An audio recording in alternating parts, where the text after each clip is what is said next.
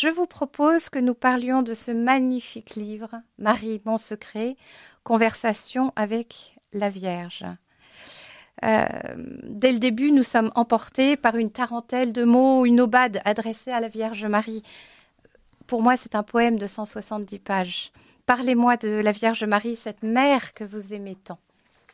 Eh bien, en effet, je, je suis heureux que vous ayez dit que c'était un poème, parce qu'au fond, la poésie, c'est une manière de rejoindre le réel, mais un réel virginisé, détaché de toutes les scories que nous pouvons ajouter à la vie. Et quand on contemple Marie, quand on la regarde, parce que c'est ainsi qu'on peut la découvrir, eh bien on atteint la femme par excellence, le chef-d'œuvre de Dieu, le chef-d'œuvre de la création. Moi je suis amoureux de Marie, et pardonnez-moi ce terme, mais enfin nous nous comprenons bien. Marie, il est difficile de la définir et tant mieux. Vous voyez, euh, lorsque je dis ne serait-ce que Marie, mère de Dieu, j'entre là dans un abîme dans un abîme très très difficile à définir.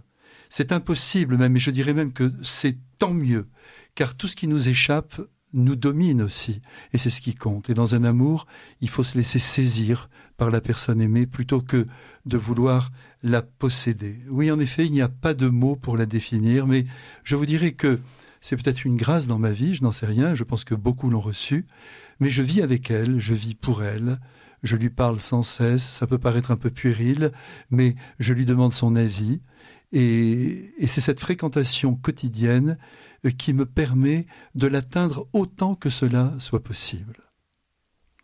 Dans ce livre, nous vivons donc aux côtés de la Vierge Marie et en déroulant cette existence, nous voyons combien elle doit être un exemple pour nous tous. Elle est si spirituelle et si, humaine. Euh, vous appelez ce livre Conversation avec la Vierge mais en fait, vous ne faites que lui parler. Elle ne, elle ne vous répond pas avec ses mots, mais par son exemplarité. Par son exemplarité. Mais je vous dirais aussi que j'aime Marie pour elle-même, pas parce qu'elle est un exemple, parce que vous voyez, là déjà, nous sommes dans l'amour utilitaire alors que c'est l'amour le, plus bas, c'est-à-dire j'aime quelqu'un parce que même à la limite, il me donne l'exemple de ce que je dois devenir. Très très bien, je me réjouis de sa présence, c'est bien mieux, je vis pour la personne, j'admire cette personne pour elle-même, au-delà de ce qu'elle m'apporte, et je crois que c'est ça le véritable amour. Oui, alors Marie, ben, je la suis ainsi euh, à travers toute sa vie. Elle parle, vous savez, Marie aussi. Elle parle, évidemment. Vous me dites que ça n'est pas une conversation, c'est évident que je ne la vois pas. Mais elle parle, et notamment dans l'écriture, je pense que nos auditeurs le savent, mais il y a sept paroles de Marie. Sept. Or, vous savez, quand il y en a sept, c'est qu'il y a sans doute un secret. Du moins, ce sont sept paroles qui ont été retenues par l'Esprit Saint. Elle a parlé beaucoup plus, mais cela nous sont donnés pour orienter nos propres existences. La première parole, la plus mystérieuse presque, on pourrait dire, c'est Je ne connais pas d'homme. C'est la première parole de Marie qui indique clairement que son cœur est entièrement réservé à Dieu. Sa pureté. Sa pureté, et au-delà de sa pureté, tout son être, si vous voulez, tout son être est orienté vers Dieu, tout son être euh, est totalement saisi par lui. Vous savez, vous, connaissez cette phrase de, de, Claudel, elle est plus jeune que le péché. C'est magnifique. Oui, euh, elle, elle, elle n'a pas été touchée par le mal, c'est un mystère immense, et moi j'y tiens énormément, ce mystère du péché originel aujourd'hui remis en cause en bien des endroits. Mais Marie échappe mystérieusement à l'emprise du mal, elle garde toute sa liberté, mais, mais, euh, l'a-t-elle su, l'a-t-elle découvert? Je ne sais pas, je lui demanderai quand je la verrai, mais en tout cas, elle vit dans l'ordre du bien avec la totalité de son être. Ça, c'est la première parole. Je ne connais pas d'homme. Oui, parce que quand euh, l'ange lui annonce qu'elle va mettre au monde un enfant, elle est surprise, bien sûr. Elle connaît le chemin habituel, mais ce n'est pas le sien. Et ça m'embête pas du tout que Marie n'ait pas vécu les mêmes choses que nous tous. C'est merveilleux, même ça la place à part, et je suis très heureux d'avoir une mère comme elle. La deuxième parole qui est essentielle, c'est Voici la servante du Seigneur. C'est la réponse qu'elle donne à l'ange Gabriel. Voici la servante. Et je pense que, à travers cette parole, nous voyons cet élan, cet enthousiasme, cette disponibilité totale. Voici, comme si elle s'avançait. Ça, c'est merveilleux.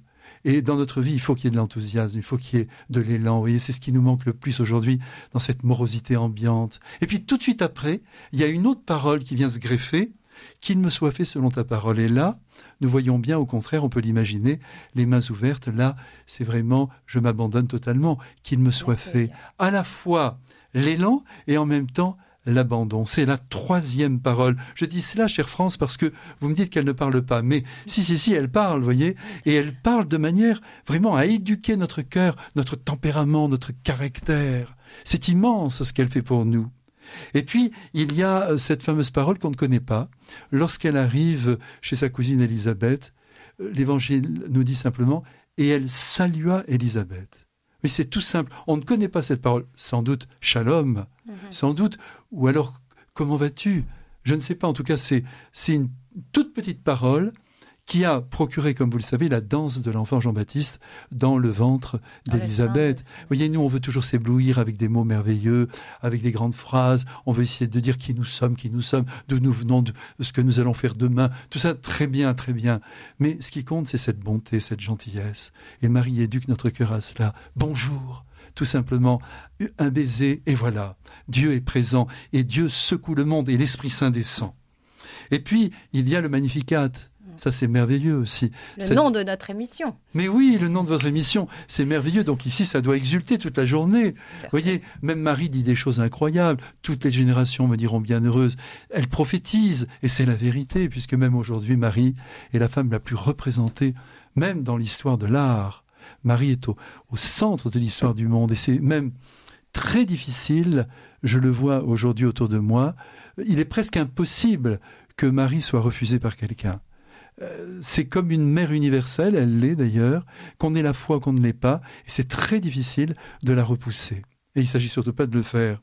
Et puis après ce magnificat où elle chante la, joie de Dieu, parce qu'il réalise toutes les promesses données à Israël, il y a ce passage euh, à Cana où avec euh, toute sa délicatesse, elle dit à son fils, ils n'ont plus de vin, et là nous découvrons, nous découvrons que Marie s'intéresse aux détails de notre vie. Évidemment, Cana, il faudrait qu'on passe des heures parce qu'il y a énormément de signification euh, dans cet événement. Mais si on le prend au premier degré, il y a en effet un manque, un manque j'oserais dire tout à fait secondaire, puisque tout le monde a déjà bien bu, mais pour Marie, ça ne va pas, la fête a encore besoin de vin, ça c'est au niveau le plus basique, mais il faut le garder, ils n'ont plus de vin, donc la fête est compromise, et Marie s'occupe des détails de notre vie. Et enfin, la dernière parole, voyez France, il y en a bien sept. La dernière, eh bien, elle résume toute sa vie. Elle est magnifique. C'est cette parole qu'elle donne aux serviteurs quand Jésus a donné, va donner l'ordre de remplir les jarres d'eau. Elle dit cette parole qui la résume, qui dit toute sa vie.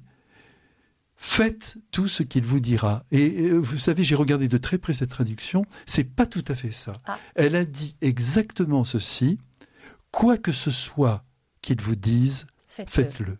Quoi que ce soit, comme pour nous avertir qu'il peut nous demander des choses très originales, des choses euh, en sortant des sentiers battus. Pour quelqu'un qui cherche à prier les mystères joyeux et à les méditer, en lisant votre livre, en fait, j'ai l'impression que toutes les méditations euh, y sont. Vous l'avez écrit pour ça aussi, votre livre, pour que justement ce puisse être une méditation constante euh, du chapelet des mystères. Euh, aussi pour ceux qui le récitent, mais pour ceux qui ne le récitent pas, qui n'ont pas encore découvert cette prière merveilleuse, eh bien, c'est pour qu'ils s'approchent d'elle.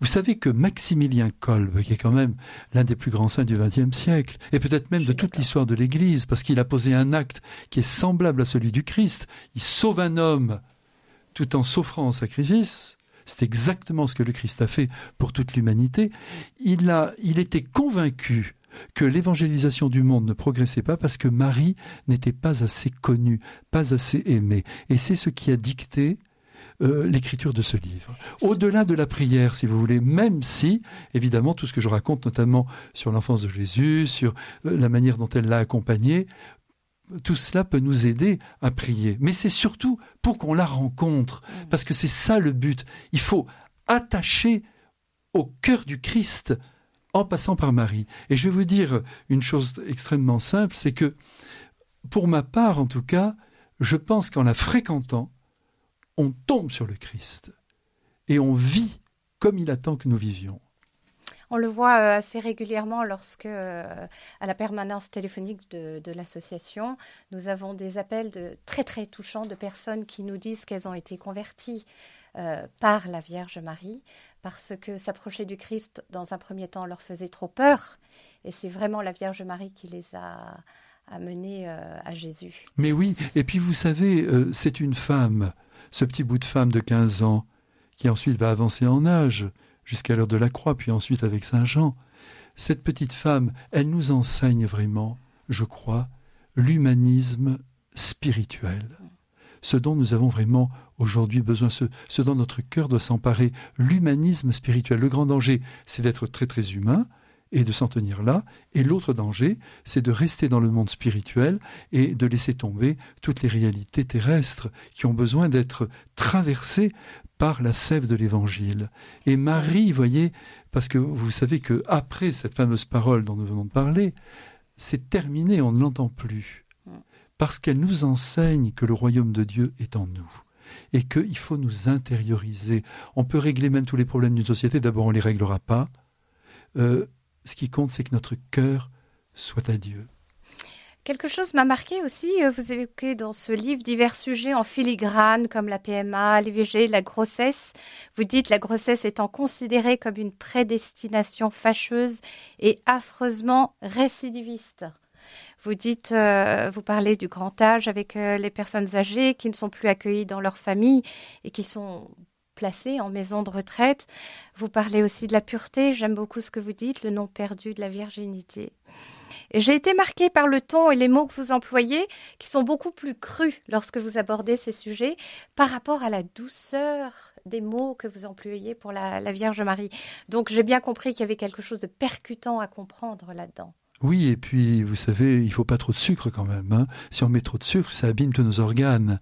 Il faut vraiment que l'âme soit irriguée euh, par euh, des réalités fortes et parlantes. Oui, je n'évoque pas à proprement parler les sujets, mais je montre que Anne et Joachim, par exemple les parents de la Sainte Vierge, qui étaient âgés, ont attendu, selon la tradition, très longtemps avant d'accueillir cette créature merveilleuse. Et aujourd'hui, on n'est pas capable d'attendre très longtemps. Tout de suite, on va vers des moyens techniques. Mais voyez, aujourd'hui, ce qui me frappe beaucoup, c'est que la majorité des femmes désirent avoir des enfants, et là, de ce point de vue-là, on peut les féliciter. Euh, oui, il peut y avoir de l'égoïsme euh, dans le monde, mais il y a quand même beaucoup de gens qui, qui rêvent d'avoir des enfants. Ça, c'est très grand. Mais je dirais, je me permettrai de dire pas à n'importe quel prix. Et si l'enfant ne vient pas, c'est qu'il y a peut-être quelque chose d'autre à faire, notamment euh, par l'adoption. Vous savez, évidemment, c'est difficile l'adoption. Il faut dire les choses comme elles sont. Euh, vous avez trois tiers d'enfants.